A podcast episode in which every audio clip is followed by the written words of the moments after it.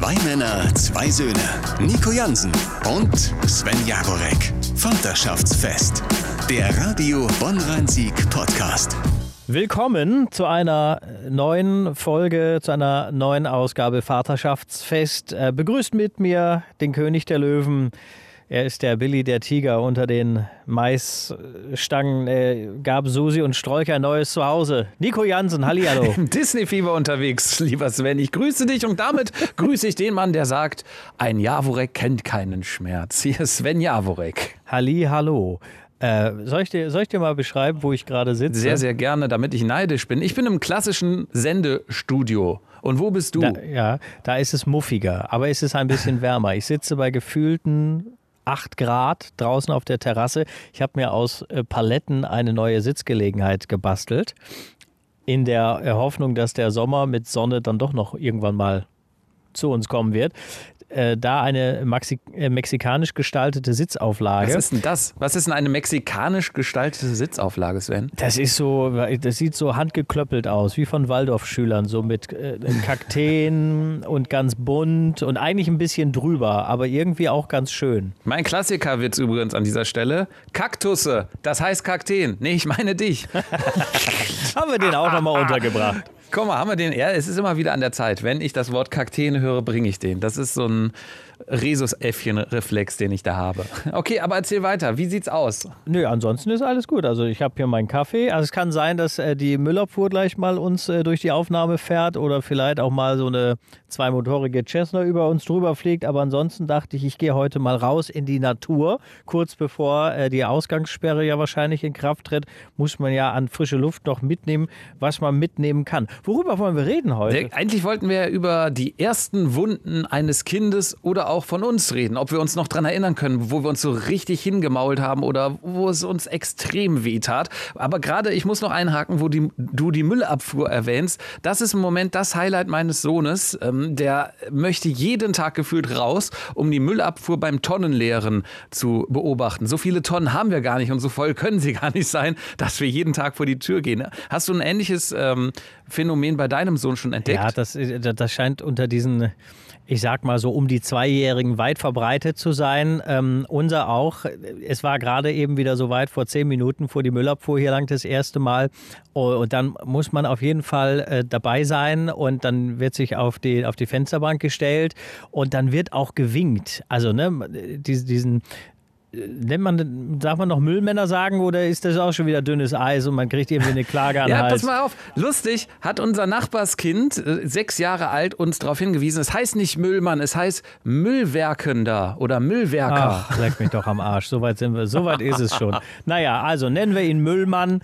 Ja. Äh, die winken dann auch zurück und äh, das Witzige ist dann auch, er hat äh, auch zwei Freunde, die genau gegenüber von uns wohnen, die kleben natürlich auch an der Fensterscheibe. Und auch deshalb hat er von uns zum letzten äh, Geburtstag einen großen äh, orangefarbenen Müllwagen bekommen. Nein. Wir sind auf jeden Fall schon, weil die Faszinier äh, Faszination der Müllabfuhr so groß ist, überlegen wir schon, äh, ob, wir, ob wir sämtliche Tonnen im wöchentlichen Wechsel jetzt abholen lassen, weil die äh, Papiertonne, da ist der Spaß nur alle vier Wochen gegeben.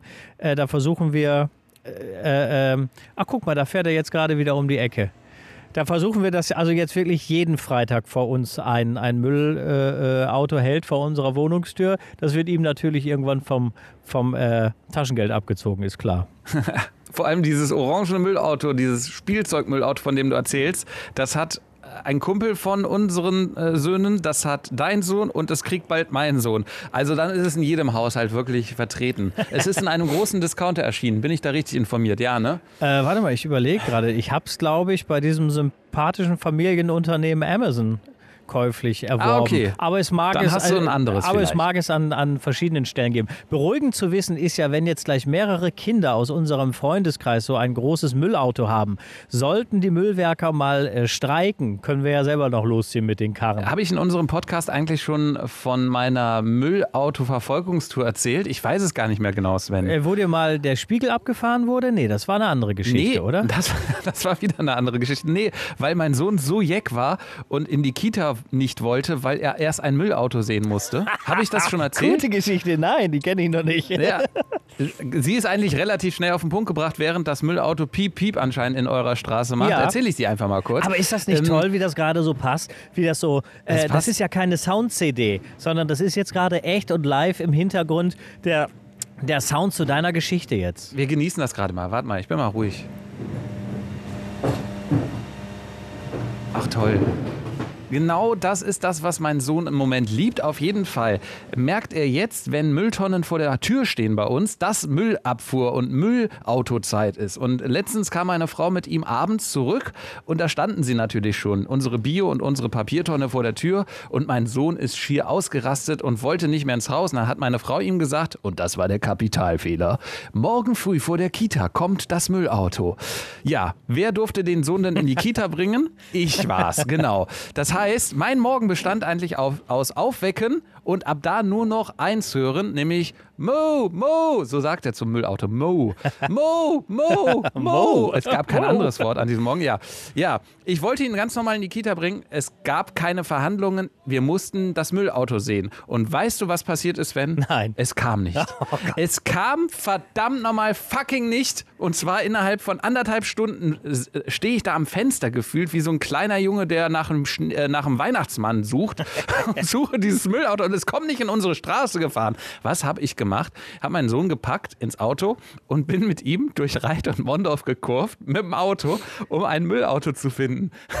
das, ist, das muss man sich mal reinziehen. Ja, ja. Naja, Also- nach, äh, nach, nach, nach einer Viertelstunde haben wir es gefunden. Die Welt war in Ordnung. Mein Sohn hatte leuchtende Augen und wir haben das Müllauto noch vor der Kita erwischt. Und dann war er dann nach zwei Stunden auch endlich mal im Kindergarten. Ansonsten, äh, wenn, wenn andere Eltern ähnliche Erlebnisse haben, äh, vielleicht direkt mal einen Wertstoffhof im Rhein-Sieg-Kreis oder in Bonn anfahren. Äh, Da ist die Wahrscheinlichkeit auch größer, dass man irgendwie ein Müllauto zu sehen bekommt. Kann ich direkt nachlegen, wo du Wertstoffhof erwähnst. Habe ich letztens einem Kumpel dabei geholfen, ähm, Schutt zum Wertstoffhof zu bringen. Zum sympathischen Wertstoffhof in Troisdorf. Und wir hatten einen Hänger. gehe ich hinten- auch immer hin. Einen Hänger hinten dran mit Bauschutt, also wirklich großen Steinen, so die da irgendwie in seinem Garten lagen. Und äh, kommen an und sehen schon eine riesen Autoschlange vor der Tür im Grunde. Das haben sie gut gemacht. Sie haben so eine Art Schlangensystem mit drei verschiedenen äh, Wartebereichen gemacht. Und wer als erstes kommt, mal zuerst. Und äh, wir standen da in der dritten natürlich von drei Reihen und haben, glaube ich, gefühlt eine halbe Stunde erstmal nur gewartet, um auf den Wertstoffhof zu kommen. Und dann kommst du in diesen Eingangsbereich, wo dann eine freundliche RSAG-Mitarbeiterin dich fragt, was du denn dabei hast.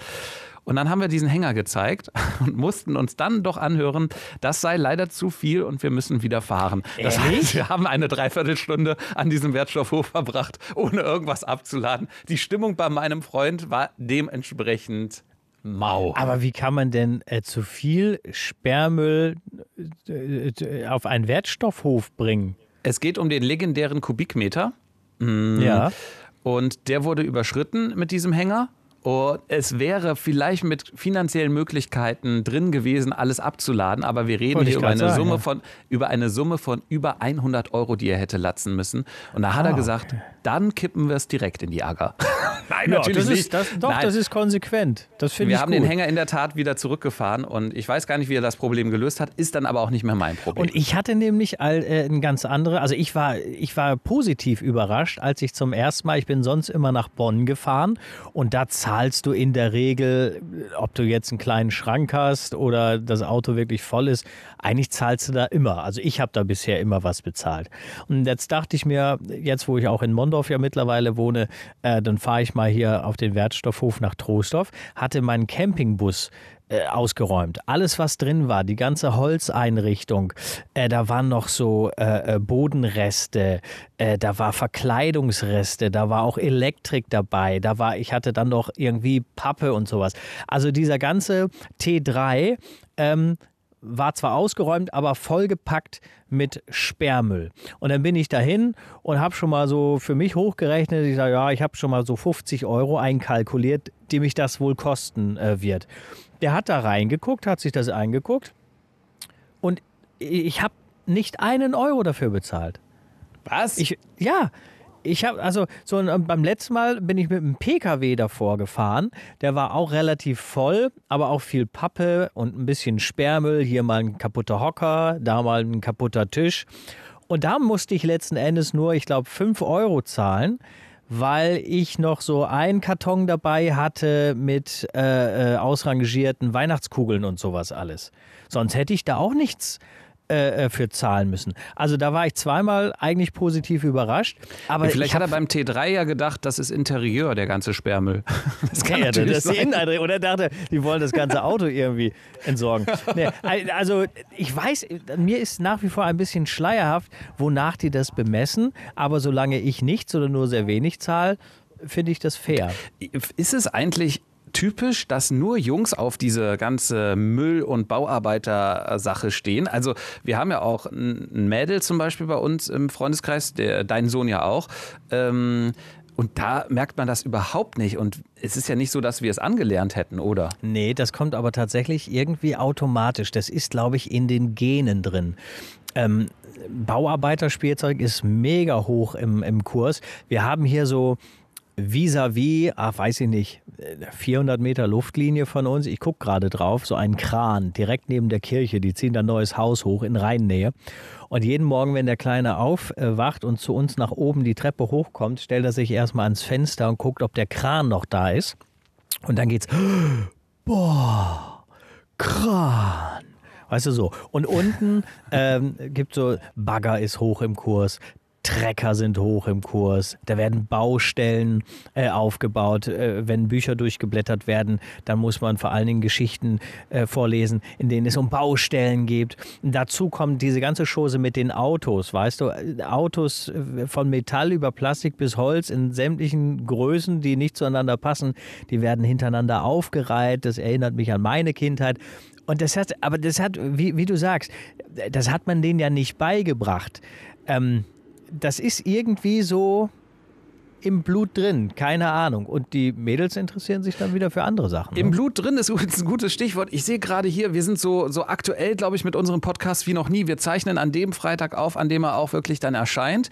Also, ich sehe hier gerade im Blut, äh, heute wird Angela Merkel geimpft mit AstraZeneca. Ach ja, stimmt, habe ich mitbekommen. Guck mal einer an, die scheut sich da auch nicht. Würdest du dir den auch geben lassen?